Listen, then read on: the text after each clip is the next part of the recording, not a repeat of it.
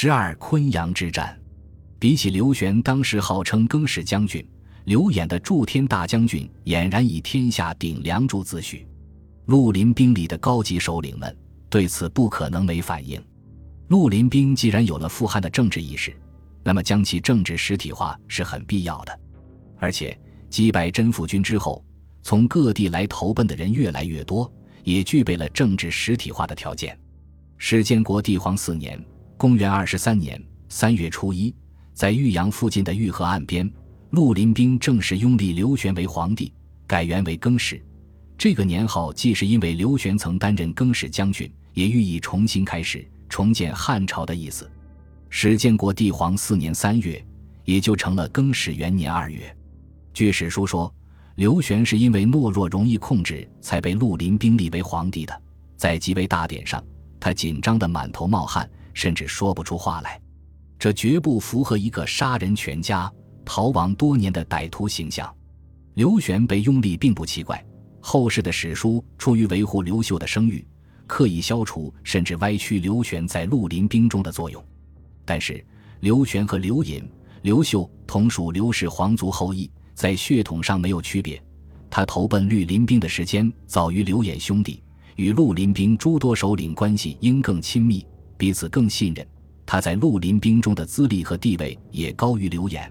刘演最为倚靠的冲灵兵损失惨重，没有和刘玄博弈的资本，因此刘玄得到绿林兵的拥立合乎逻辑。更始即位，大封群臣，除了绿林诸首领外。刘演被拜为大司徒，位列三公，封汉信侯。刘秀被拜为太常天将军，这亦可说明更始帝比较尊重刘演，没有亏待他。刘秀此时也确实没什么值得夸耀的功绩，偏将军的职位已不算低。不过当时条件确实简陋，所拜官职也五花八门，比如李毅被拜为武威将军，这是新朝自创的名号。按理说不应被重建的汉朝使用，刘秀连大印都没有，不知从哪里捡了一个定武侯家成印佩戴上朝。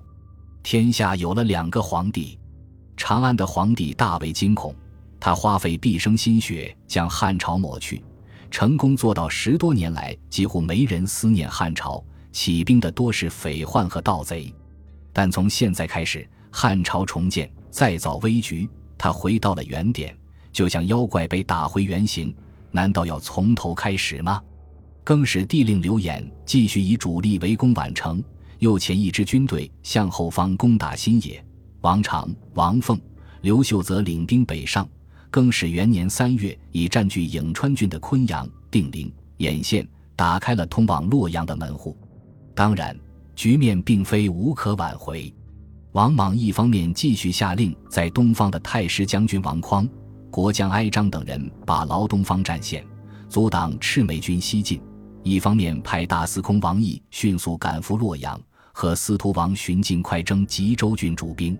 元年五月，王毅、王寻带领所征各郡县的军队南下至颍川和延游，陈茂军会合，加上后勤人员，总兵力号称百万，其中已经集结的四十多万，王毅为主帅。可以判断。王莽将全部的期望都寄托在这支大军上，一场决战在两个皇帝之间酝酿着。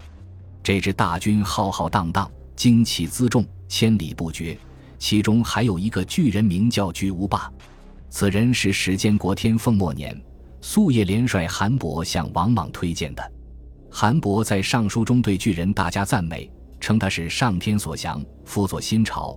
特别有一句是这么说的。愿陛下坐大驾高车奔御之一，遣大将一人与虎贲百人迎之于道。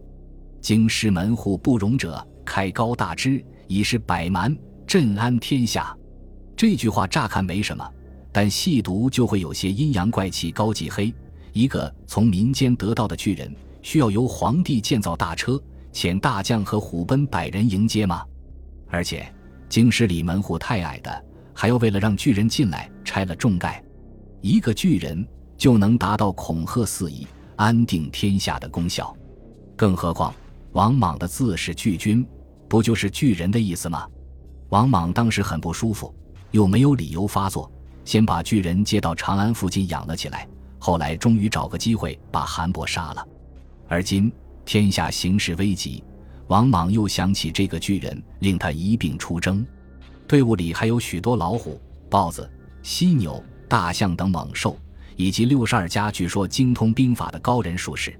后世玩电脑游戏《魔兽争霸》，观电影《指环王》，可以想象这支大军的样子：有黑压压的步兵。骑士有科多兽，狼骑士有法师，山丘巨人，这样一支极富想象力的大军来到昆阳附近，更始军无不胆战心惊，纷纷就近躲进昆阳。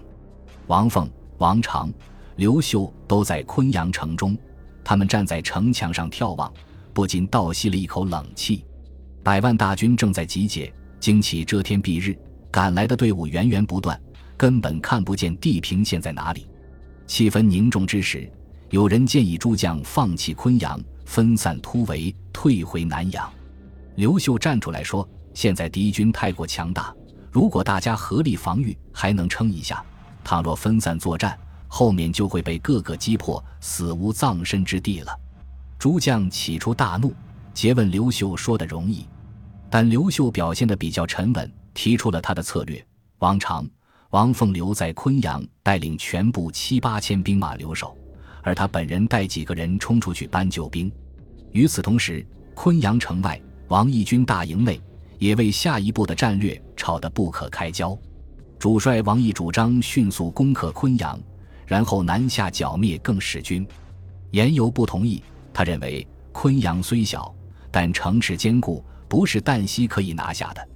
称帝的刘玄才是大军的主要目标，所以大军应该绕过昆阳小城，迅速南下，趁着宛城还没有被更始占领，尽快剿灭更始政权。到时候昆阳自己就会投降。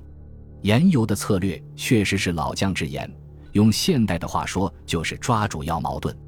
但王毅却不认同，他不是不同意尽快剿灭更始，而是没有把昆阳放在眼里。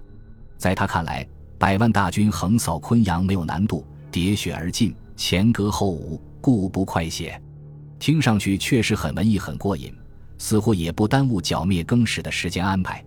而有些从昆阳城中叛逃到王毅军中的士兵，也向王毅等将帅讲了城里的事情。听说城内有刘秀在参谋方略，严尤倒是笑了，说：“刘秀就是几年前来找我打官司的那个须眉甚美的人吗？”没想到是他呢，确实是他。这天夜里，刘秀、李毅等十三人悄悄骑马从昆阳南门遁去。当时王义军已经驻扎城外，尚未大举合围。第二天，王毅就下令将昆阳重重包围，建立的云车比城墙都高，可以俯瞰全城。同时挖掘地道，冲车撞门，箭矢如雨。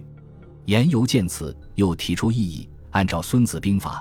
穷寇不要追，围城留缺口，这样一方面避免敌军做困守之斗，一方面可以故意放出一些敌军，消耗守军力量，还能散播我军强大的消息，从而打击敌军士气。不愧是曾植取高句丽的名将，但这经验之谈，王毅依然不听。不仅如此，城中的王凤、王常已经顶不住了，派使者来乞求投降，王毅还是不许。站在王毅这边的还有同宗王寻，他们都觉得昆阳旦夕可破，不需要给对方投降的机会，等城破后还要痛快的屠城呢。王凤、王常启降被拒，彻底死心，纠集众人奋力守城，期待刘秀尽快赶来。刘秀也不负众望，马不停蹄跑到兖县、定陵，把当地能召集的军队全部征发。但即便如此，才几千人而已。听说刘演还没把宛城攻破，刘秀深知形势危急，不敢耽搁，即率这几千人重返昆阳。六月初一，进发到距离王义军四五里的地方，陈兵列阵。王毅当然不把救兵放在眼里，似乎怕肉不够吃，还下令各部军队一律不准轻举妄动，由王毅、王寻二人亲自率领万余兵马上前与刘秀军对峙，遣数千人出战。刘秀也披挂上阵，斩首数十级，还带领部分兵马冲到昆阳城下，向城中送入使者，称刘演已经攻克宛城，援兵马上就到。事实上，三天前宛城守将岑彭确实投降了，但刘秀尚不知晓，只是虚张声势以提高守军士气。刘秀还故意把宛城被攻占的假书信丢掉，让消息传到王义军，以影响王义军的士气。面对大军，刘秀只能智取。他带领三千敢死队员，绕到昆阳城西的河流上，找准王毅、王寻所领中军的位置，犹如打蛇之七寸，直接冲入其中。王毅、王寻猝不及防，阵型大乱，而其他的军队因为王毅有令不准妄动，都驻足观望。电光石火之间，刘秀军已经斩杀王寻。昆阳城中的王常、王凤也趁机鼓噪而出，形成骑兵。呼声震天，突然又有电闪雷鸣，风雨交加。王义军大感惊惶，迅速溃败。王义军是征发各地郡县军队所组成，还有严友、陈茂的颍川兵，本来就各有编制。换言之，王毅的大军没有形成有效的组织，推测各郡县的军队也都是由各郡县自己指挥。一见主帅溃败，王寻被杀。诸军首先想到的是返回各自郡县，因此才能溃败得如此迅速。王毅的幸免，也是因为他身边的部队是从长安带来的亲兵，愿意护送他向北败退至洛阳。言有陈茂骑快马狼狈逃离，向东南方向奔入南郡而去。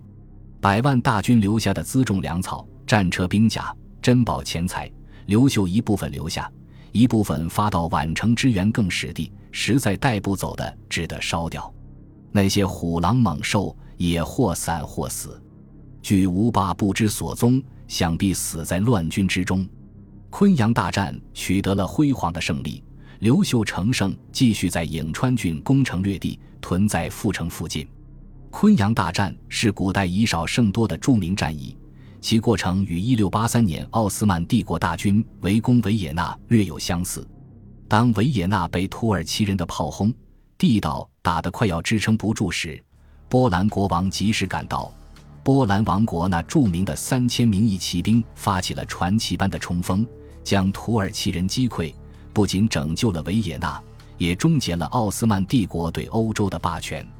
战事的消息传到环谭那里，他表示意料之中，对此评论说：“王翁不择良将，而但以士性及信谨文吏。”或遣亲属子孙，素所爱好，咸无权制将帅之用。是以君合则损，士众散走，救灾不择将，将与主俱不知大体者也。王莽才是昆阳大战失利的根源，要承担领导责任。而刘秀是最大受益者，即使考虑到史书为赞美刘秀而有所夸张，也不能不承认，新朝的确在这场战斗中被歼灭了大部分有生力量。此战成为新朝覆灭的标志性事件，成为王莽大势已去的象征。刘秀一战成名，此战对他未来建立帝业功不可没。但刘秀还没有享受完大战胜利的喜悦，就得到一个令他震惊且悲痛的消息：兄长刘演被更始帝处死了。本集播放完毕，感谢您的收听，喜欢请订阅加关注。主页有更多精彩内容。